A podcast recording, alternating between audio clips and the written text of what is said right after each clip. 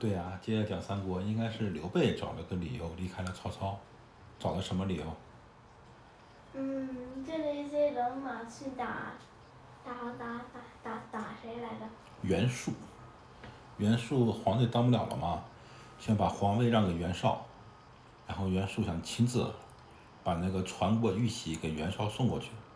那如果袁术去送玉玺给袁绍，需要经过徐州这个地儿，刘备就借了一些人去徐州，要拦截袁术嘛。马腾看到刘备已经走了，然后他不是那个凉州太守嘛，那边儿又有人造反，他就回凉州去了。那刘备到了徐州，徐州的刺史车胄出来迎接他。车胄车胄将军是吗？对对对，当时是车骑将军，他的官衔是车骑将军，还是很厉害的啊。除了大将军之外，就是车骑将军，然后骠骑将军，对吧？嗯，然后什么？魏将军，再往下，四方四正四平四安大啊牌将军。四方将军也是高等将军，四方将军就前后左右嘛。再往下，就四征四镇四安四平。他们吃完饭之后呢，孙乾和糜竺都来见这个刘备。刘备呢回家看他自己老小，然后呢派人打听袁术的消息，就探着说袁术啊太奢侈了。雷布和陈兰他们两个人呢，都去嵩山落草为寇了，这样袁术呢势力就衰弱了。他呢写了一封信，把帝号让给袁绍，袁绍命令人召唤袁术嘛嘛，袁术就收拾他的一些人马呀，皇上用的这些东西到徐州来。刘备听说徐这个袁术马上就要来了，就带着关羽、张飞、朱灵、陆昭和五万军马出来。刚出来，就遇到了袁术的前锋，这个人你你应该记得叫纪灵。你还记得吕布辕门射戟时候，他纪灵要和刘备打仗，对，这刘备出来刚出兵就碰到袁术的先锋纪灵了。啊，张飞呢也不是话啊，拎着这个长矛就奔纪灵，打了十个回合，张飞大喝一声，就把纪灵斩了马下了。然后纪灵他的士兵呃逃走了嘛，袁术亲自带着部队来了。刘备呢分兵三路，朱灵、陆昭在左面，关羽、张飞在右面，曹操呢亲自带着兵在中间，和袁术见面了。这个刘备啊，在那个军营门旗下面责骂袁术，说你个反贼，大逆不道哈、你竟敢称帝！我是现在是奉了汉献帝的诏书过来，来征讨你，你束手投降，我就免你的罪。袁术听了之后，袁术也骂，说你这个就知道边炒席边炒鞋的个无名小子，你敢轻视于我，然后带着兵就杀过来了。刘备呢假装失败，暂时撤退，让左面和右面两支军队杀出。本来三路军并排的，是不是？中路军后退，两路军向前，那不就把袁术给包到中间了吗？啊！他一包围就把袁术杀得尸横遍野，血流成河。然后他呢手下呢逃亡的士兵不计其数。这个时候呢，袁术又被他原来的手下逃到嵩山那个雷布和陈然两个人劫去了很多粮草，没有办法呢，只好退回寿春。没想到回寿春的时候呢，被一群强盗给袭击了，只好暂时住在江亭这个地方，身边呀就剩一千多人了，全都是老弱病残。当时呢是大夏天，特别热，他都没有粮了，只剩下三十斛的麦子，就是壶是一种容器哈，只剩下三十这么三十壶这个容器的麦子，他把这麦子分给士兵，哎，麦子种下来，然后还能变成，你能吃啊。小麦一磨磨碎了就是面粉，你喝大麦茶是不是啊？把皮儿去掉，里面东西一磨磨成面粉了。水稻去掉之后就是大米，嗯，这个是三十斛麦的分给士兵嘛，很多家属啊都没有吃的，都饿死了。袁术呢嫌饭不好吃，不能下咽，就命令这个厨师啊取点蜂蜜水止渴。假装那时候只有咸水，然后就吐血死了。你怎么知道的？你看过啊？啊嗯啊，你那边算对，我今天刚看。你今天刚看。然后那个你说的对，厨师说哪有蜜水啊，只有血水。袁术坐在床上大喝一声，倒在地下，头血斗鱼而死。当时是建安四年六月。后人写首诗来描述这个袁术的一生嘛。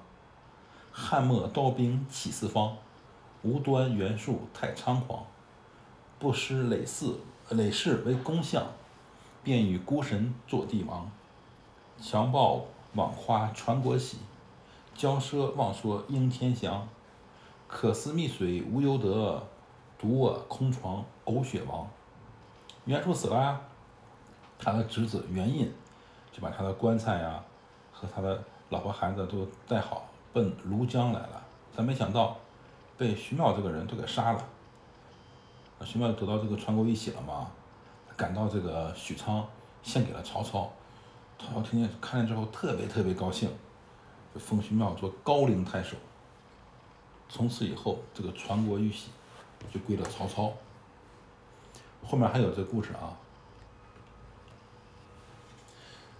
爸爸给你讲过传国玉玺的故事，原来是和氏璧，对吧？完璧归赵之后，秦朝统一天下，李斯用和氏璧做了一个玉玺，上面写了八个小篆的字：“受命于天，既寿永昌。”意思就是谁得到这个玉玺才真正的天子。后来传传传传到曹丕那块儿的时候，曹丕称帝嘛。实际上他是从汉朝汉献帝这里抢了王位，但是他不好说，怕别人后人骂他，他就在那个玉玺旁边刻了一行小字儿，意思就是就是天天意让他来当这个皇帝。反正就是这样了，玉玺归曹操了。刘备听说袁术死了，就赶快写了一封信给朝廷，那个。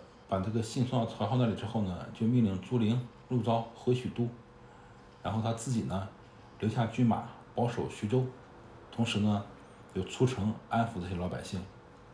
这个朱灵、陆昭回到许都，看见曹操了，说刘备留下军马，曹操很生气，就把这俩人给杀了。说本来派你们两个人去监视刘备，就你俩回来了，不但不监视刘备，还把士兵留给刘备了，怎么能行呢？荀彧说：“哎呀，这个呀，士兵呀，在刘备手里就在刘刘备手里吧。这两个人啊，也没什么办法。毕竟刘备是左将军嘛，官衔比较大。”曹操听了之后呢，才没有杀朱灵和陆昭。荀彧又说：“这样子，你呀，写封信给车胄，因为车胄现在不是和刘备在一起嘛，你让车胄想办法杀了这个刘备。”曹操听了荀彧的计策。偷偷派人过来见车胄，就把这个曹操的意思告诉车胄了。车胄呢，随即请谁呢？请陈登过来商议此事。陈登你还记得吧？他爸叫陈规，陈登和陈规父子，他们帮了曹操打败了吕布。打败之后，他俩就归顺曹操了。现在车胄就问陈登怎么办？曹操让我偷偷的杀刘备，怎么办？我没主意啊。陈登说：“啊，这个事儿容易。现在呢，刘备出城了，安抚百姓嘛，过两天就回来了。等他回来的时候呢，将军你就命士兵埋伏在瓮城旁边去接他。等他进城之后呢，一刀把他杀了，然后我在城上呢射箭，让这些士兵不能过来救他，这样就可以了嘛。你知道什么叫瓮城吗？就是有瓮的城。原来城墙不四四方方的吗？在大门里面还一块小城墙，就本来应该是一个一个一个口字的城墙是吧？大门里面呢还一个半个口字，就城墙里面是有两道门，万一外面那个大门被攻破了，敌军进来之后，里面还一道门，周边还有城墙嘛，就像一个瓮，这个这个这个这个这个这个大坛子，哦，这个呀，对，就把敌人给给围住了。尽管你打破了第一道城门，你进不来，然后上面放箭。就把进瓮城人全给射死了。一般的大城都有瓮城，小城没有啊。这样子能防止那个攻城。对。所以说，陈登出完主意之后呢，车胄听他的话了。陈登回去之后呢，见到他的父亲陈规，就把车胄和他商量杀刘备的事儿告诉陈规了。陈规命令陈登赶快先去报告刘备。他们是想叛逃，他们是想要背叛车胄。